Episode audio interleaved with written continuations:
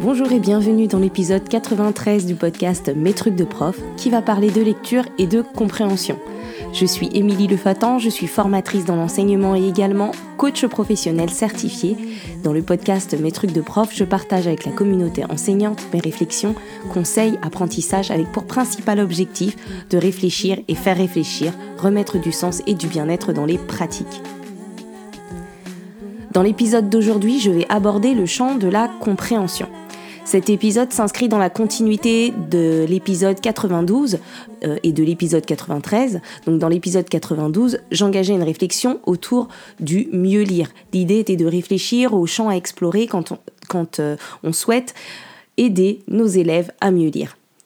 Donc j'ai abordé dans l'épisode 93 la question de l'affluence, qui est une condition sine qua non pour euh, comprendre quand on lit parce qu'améliorer l'affluence va permettre de libérer de l'espace mental pour pouvoir comprendre, mais comprendre ce qu'on lit requiert de multiples compétences. Je vous disais d'ailleurs dans l'épisode 92 que dans le champ de la compréhension, on distingue plusieurs axes et plusieurs entrées. Il y a euh, l'axe de l'enseignement des stratégies de lecture que l'on pourrait euh, paraphraser par comment je fais pour comprendre et euh, un axe un petit peu plus littéraire que l'on pourrait paraphraser par qu'est-ce que je comprends du texte, comment je l'interprète, comment le texte est écrit pour que je comprenne ça, tout l'aspect donc littéraire et enfin un axe après la compréhension qui pourrait correspondre à comment ce texte me parle à moi en tant que lecteur ou lectrice, comment ce texte me fait réfléchir, me fait grandir, me fait comprendre des choses, etc. Donc je vous invite à aller écouter euh, l'épisode 92 parce que je vous proposais déjà quelques pistes de réflexion et quelques principes, notamment le fait euh, qu'il faut distinguer dans les pratiques d'enseignement les pratiques qui évaluent la compréhension des pratiques qui enseignent euh, comment on comprend, qu'on n'enseigne pas la compréhension seulement à l'écrit. Donc ici, là, commençons par euh, le premier point, qui est celui de l'enseignement des stratégies de compréhension. Donc est-ce que vous vous êtes déjà demandé euh, ce qu'il se passait dans votre tête pour comprendre euh, Quels sont tous vos processus mentaux en œuvre pour lire et pour comprendre un texte? Donc essayez de vous visualiser en train de lire, essayez de visualiser et de découper toutes les compétences mises en œuvre et tout ce qui se passe dans votre tête de façon automatisée. En fait, euh, on effectue quasi simultanément euh, une multitude de compétences. Euh, je vous mettrai un visuel que je me suis amusée à faire pour illustrer une partie de ce qui est en jeu quand on comprend. Et là, en fait, ce que je vous propose, c'est que je vais faire comme si je lisais un texte narratif et je vais vous décrire tout ce que j'arrive à identifier de mes processus mentaux. Donc imaginons que euh, je lise un chapitre d'un polar, donc je sais que c'est un polar parce que je l'ai lu sur la quatrième de couverture, qui commence par une scène où euh, un vieillard excentrique sort de chez lui pour promener son chat en laisse. Donc ça c'est euh, le texte de départ. Donc je suis en train de lire ce texte et quand je lis, et que je comprends. Donc je reconnais les mots parce que je suis une lectrice experte et que j'ai plus besoin de les décoder, mais bon ça je vais pas vous le sous-découper. Euh, je lis des groupes de sens, je me fais une idée du sens en percevant du coup l'idée principale des phrases, mais c'est pas tout. Euh, en même temps, je fais du lien entre les phrases et je traite les connecteurs, les substituts. Donc là, en l'occurrence, je me souviens que dans la phrase précédente, on parlait du chat et que dans la phrase d'avant, on parlait d'un papy. Donc je gère euh, ce qui se cache derrière l'expression les deux compères. Euh, je traite aussi les marques morphosyntaxiques et je comprends que quand je lis il marche avec ENT, et euh, eh ben ça reprend les deux personnes de la phrase précédente. Donc là, c'est une rétroaction euh, rapide.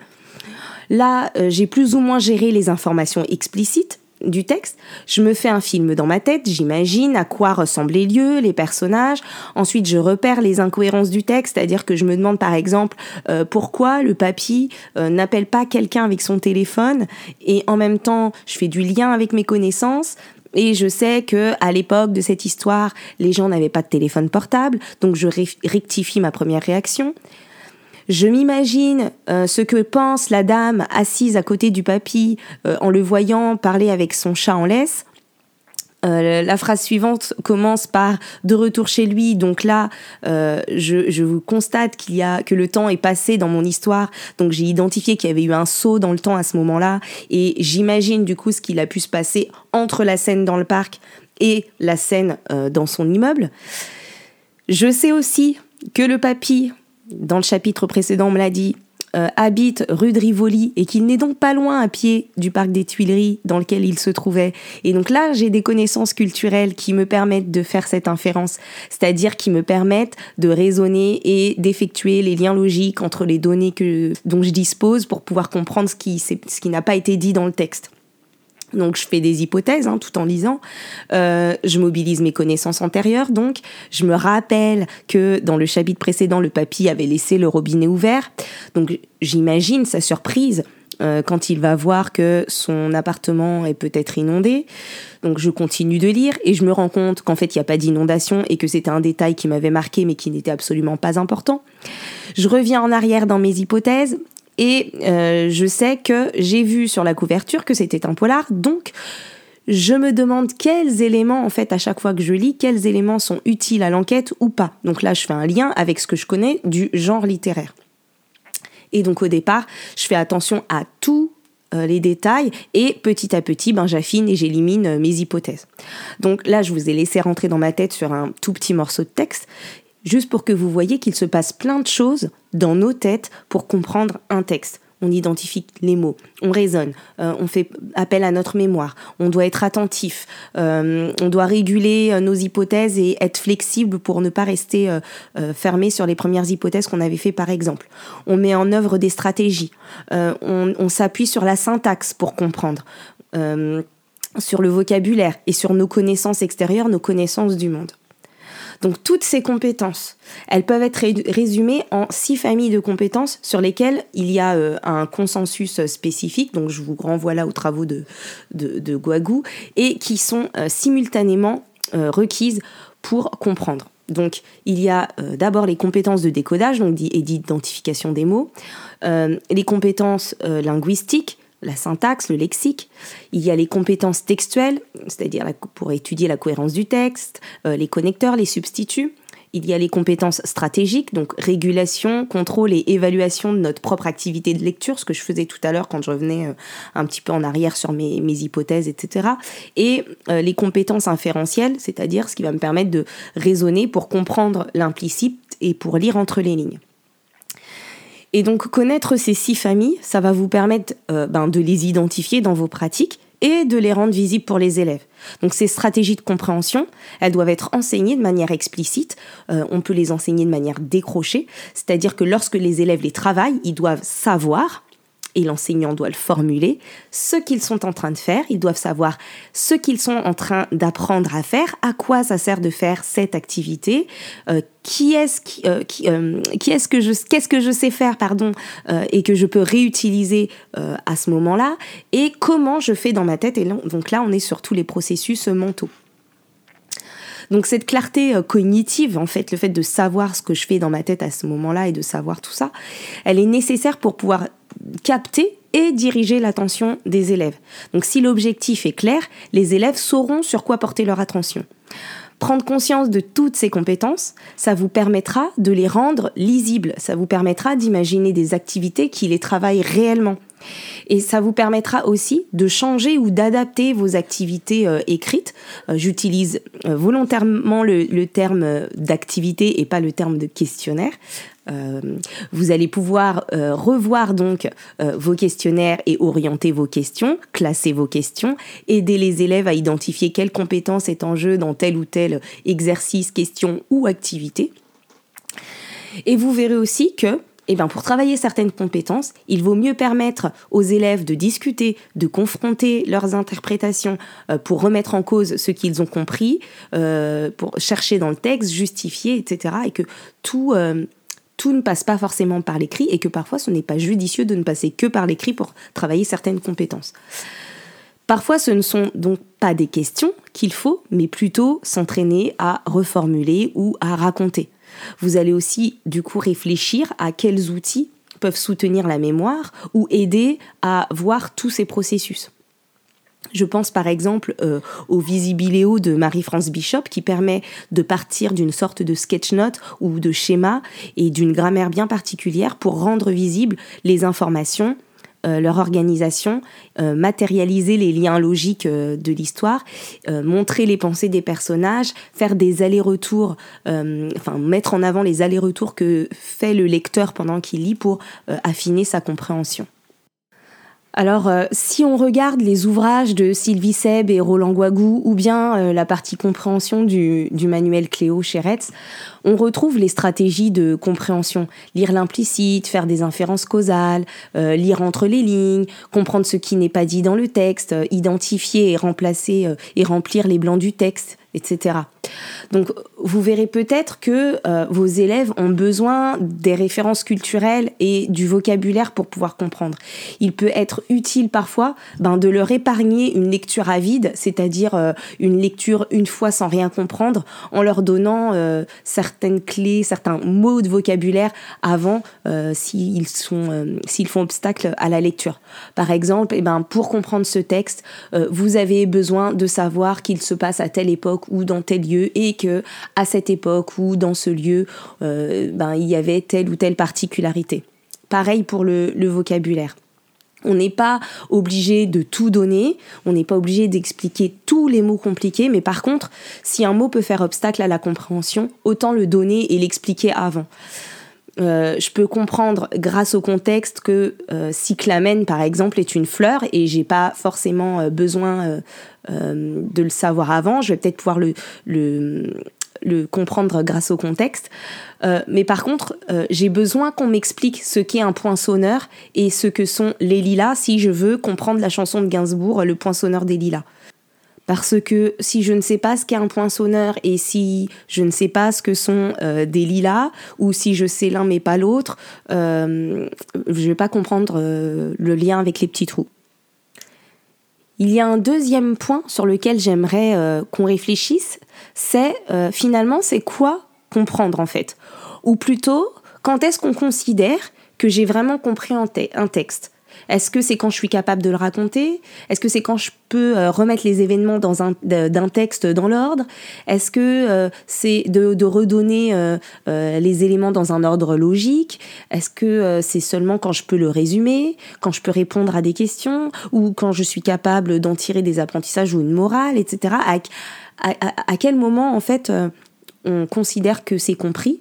Et qu'est-ce qu'on veut quand on le fait avec nos élèves? Est-ce qu'on est au clair finalement sur ce qu'on attend et sur ce qu'on entend par comprendre en fonction des niveaux, en fonction du niveau de nos élèves et de là où on en est évidemment? Comprendre, en fait, ça ne peut pas se résumer à remettre les événements d'une histoire dans l'ordre parce que euh, je peux raconter par exemple euh, les événements du petit euh, chaperon rouge dans l'ordre sans n'avoir rien compris. je peux dire, ben voilà, elle traverse la forêt, elle rencontre un loup, elle va chez sa grand-mère, etc. Je peux répondre à des questions sur le petit chaperon rouge et n'avoir rien compris. Combien y a-t-il de personnages? Que dit le loup quand le petit chaperon rouge lui parle de ses oreilles, bon bah je vais répondre à, ces questions-là, mais ça ne veut pas dire que j'ai compris en profondeur, en profondeur l'histoire. Mais si je n'ai pas compris la ruse du loup, si je n'ai pas compris ses intentions, si je n'ai pas compris euh, l'imprudence du petit chaperon rouge, etc., est-ce que j'ai vraiment compris l'histoire? Et est-ce que le fait de m'avoir posé certaines questions m'aide à comprendre l'histoire? Et si j'ai compris l'histoire, eh ben, je pourrais la raconter euh, dans le désordre ou à l'envers. Ça n'aurait peut-être pas d'importance, en fait, de ne pas redire les choses dans l'ordre si j'ai compris les liens de causalité. Si, je vous dis, c'est l'histoire d'une petite fille qui se fait tuer et qui a fait tuer sa grand-mère parce qu'elle a été imprudente et s'est laissée berner par un inconnu. Euh, elle a donné les coordonnées GPS de sa grand-mère. Ah, au fait, l'inconnu, c'était un loup et euh, la petite fille se faisait appeler le petit chaperon rouge. Mais ça, c'est un détail. Donc avec cet exemple, euh, je, veux juste vous montrer que c'est pas la, ce n'est pas la question euh, qui est intéressante, mais ce qu'elle permet d'aller chercher. Donc je vais vous raconter euh, une anecdote à propos d'une petite fille de, de mon entourage qui a eu un jour une évaluation dont la compétence était comprendre un texte écrit. Et l'évaluation consistait à répondre à des questions. Et cette petite fille a eu non acquis à la compétence euh, de compréhension, parce qu'en fait, elle avait répondu à toutes les questions, mais n'avait pas réutilisé les mots de la question dans ses réponses. Et donc là, euh, ce que je veux vous montrer, c'est que finalement, euh, ce qui était, ce qui était évalué, c'est pas du tout son, sa compréhension, parce qu'en l'occurrence, les, les, réponses étaient correctes, mais la capacité à formuler une réponse et à répondre à une question, en plus en utilisant des mots bien précis attendus par l'enseignant. Donc ce qu'il faudrait plutôt, c'est euh, réfléchir à une sorte de typologie des questions et des activités pour pouvoir euh, euh, savoir, enfin, avoir une intention pédagogique consciente de qu'est-ce que je veux faire avec cette question, quelle stratégie euh, je travaille ou, ou, laquelle j'évalue, enfin, là où vous, en fonction de là où vous en êtes. Et donc, il y a un premier niveau de question qui va porter euh, ben, sur des éléments très explicites et pour lesquels on trouvera les réponses très facilement dans le texte. Donc ça, c'est ce qu'on a l'habitude de, de, faire. Et euh, pour y répondre, on pourra faire appel à, à, ses souvenirs de lecture et reformuler une réponse si on a bien compris. Donc certains élèves seront en revanche obligés de relire le texte pour y trouver la réponse parce qu'ils n'ont pas compris ou parce qu'ils n'ont pas mémorisé cet élément-là. Et ils vont balayer le texte euh, à la recherche de, l'information précise. Et du coup, pour certains, quand ils l'auront trouvé, ils recopieront juste la phrase sans reformuler la réponse. Ils auront repéré dans la question euh, quelques éléments, dans le texte quelques éléments, et puis, on en a tous eu, hein, des élèves qui recopient carrément un morceau du texte. Il y a un deuxième niveau de, questions qui invite du coup les élèves à faire du lien euh, entre les différentes informations du texte. Et pour répondre à ces questions, il faut donc ben, raisonner, euh, mais la réponse à la question, elle va être tranchée, tranchée euh, par ce qui est dit dans le texte. Voilà. Un troisième niveau de questions, ce serait des questions qui invitent les élèves à raisonner et à faire du lien avec des, connaissances extérieures au texte. Et pour que les élèves en soient capables, l'enseignant doit s'assurer que les élèves disposent en fait des connaissances suffisantes et sinon euh, leur apporter euh, le cas échéant. Il pourrait y avoir un autre niveau hein, qui relève de, plutôt de l'interprétation et dans ces cas-là, eh ben, les réponses euh, apportées à ces questions ou dans, ces activités ne sont pas tranchées par le texte puisque euh, elles dépendent des hypothèses faites par les lecteurs et les lectrices et, euh, et de comment le texte résonne pour eux. Et puis un autre niveau euh, de question pourrait ben, traiter de la littérarité du texte, c'est-à-dire euh, des procédés d'écriture, des intentions euh, de, des auteurs, etc. Et donc là, il va s'agir de s'intéresser à, à l'aspect littéraire des textes. L'idée, c'est d'amener les élèves à s'intéresser aux procédés d'écriture, aux intentions de l'auteur, à voir quel effet ça produit pour le, sur le lecteur, à identifier peut-être le style ou le type de texte. Et là, on est dans un autre niveau de questions. Donc là, si je vous dis, il y avait les, si je, récapitule, il y avait les questions euh, qui portent sur des éléments euh, très explicites, en gros. Les questions qui portent sur des éléments implicites et qui vont nécessiter de faire du lien entre les éléments du texte, mais pour lesquels on pourra trancher en, lisant le texte et en comparant les différents éléments. Les questions euh, qui vont obliger à raisonner, à faire du lien avec des connaissances extérieures au texte et euh, des, questions euh, d'interprétation. Hein. Et puis enfin des questions qui qui ont attrait à, la, à, la, littérarité du texte et au procédé d'écriture, au genre littéraire, aux intentions de l'auteur, etc. Donc dans un souci de, progressivité, on pourrait imaginer euh, clarifier en fait le type de questions ou d'activités euh, aux élèves pour ensuite petit à petit leur permettre euh, d'identifier seuls le type de questions ou d'activités auxquelles ils sont confrontés. Et l'enseignant dans ces cas-là doit expliciter ce qu'on est en train de faire et, et pourquoi on le fait. Mais les questions ne sont pas, je vous l'ai dit, la seule façon de travailler la compréhension. Ça, je vous le disais déjà dans l'épisode 92. Euh, Il faut distinguer quand on enseigne et quand on évalue. Et si je veux aider les élèves à identifier les sauts dans le temps dans un texte, eh ben il va plutôt euh, falloir le faire à l'oral avec eux avant de leur demander de le faire seul à l'écrit. Il faut donc faire de la place aux activités orales pour permettre aux élèves d'échanger, pour permettre aux élèves de communiquer, euh, d'exprimer leur point de vue. D'autant plus que des élèves en difficulté à l'écrit seront toujours mis en difficulté de compréhension, alors qu'ils pourraient développer leur niveau de compréhension indépendamment de leur euh, difficulté de lecture ou des et puis certaines activités orales, comme raconter ou reformuler une histoire, à l'oral permettent de mieux développer les compétences de compréhension et permettent à l'enseignant euh, de mieux évaluer le niveau de compréhension des élèves que des questions. Voilà.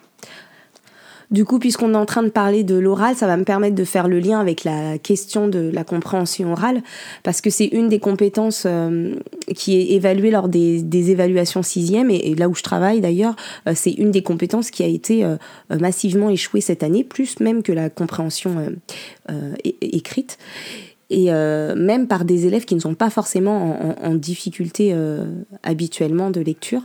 Alors, euh, je me suis posé plusieurs questions. En fait, du coup, quelles compétences requiert finalement la compréhension orale en plus ou en moins de la compréhension écrite? Est-ce que est-ce qu'on travaille vraiment la compréhension orale? Et quelle est la plus-value de travailler la compréhension orale dans l'enseignement de la compréhension? Donc il me semble qu'il devrait avoir, davantage recours à la compréhension orale, c'est-à-dire travailler la compréhension à partir de textes entendus, euh, sans, sans, support, euh, sans support écrit, hein, juste entendu, mais aussi de dialogues, d'audio, euh, de sources différentes, hein, entretiens, discours, interviews, des podcasts, des témoignages, des, émissions de radio, etc. Parce que, en fait, ça mobilise d'autres compétences que la compréhension en plus, comme l'attention, comme l'écoute, euh, la compréhension. Et ça permet de travailler la compréhension à partir de supports variés. Et en plus, je pense que ça pourrait également avoir un impact sur la compréhension orale en langue vivante étrangère. Donc je vais me contenter de ces quelques questions pour ouvrir la réflexion sur la compréhension orale et peut-être euh, faire émerger chez vous des, idées ou des prises de conscience de tiens c'est vrai j'en fais j'en fais pas ou j'en fais pas assez ou j'en fais pas souvent. Voilà. Mais je vais pas développer davantage parce que déjà euh, cet épisode il est déjà bien long. Hein. on a dépassé les 20 minutes et que voilà j'ai je sens l'inspiration euh, qui monte et je pourrais vous en parler pendant des heures. Donc voilà donc pour traiter de la question de la compréhension, vous avez compris qu'il me faudrait euh, plusieurs sessions de formation de plusieurs heures et, euh, et, que je ne peux pas vous tout vous dire dans un épisode de podcast et que l'idée là c'était simplement euh, ben, de faire réfléchir et, et, peut-être d'ouvrir des, petites portes, euh, voilà, que vous emprunterez ou pas.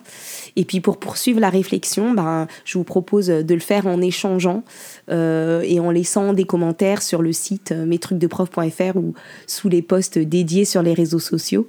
J'espère que, ben, mes propos vous auront déjà permis de vous poser des questions, d'avoir envie d'expérimenter des choses, ou alors qu'il vous aura, que mes propos vous auront conforté dans vos pratiques. Et si mon contenu vous plaît, euh, vous pouvez euh, le soutenir en lui attribuant des étoiles sur euh, Spotify ou Apple Podcast, mais surtout en en parlant et en le partageant autour de vous.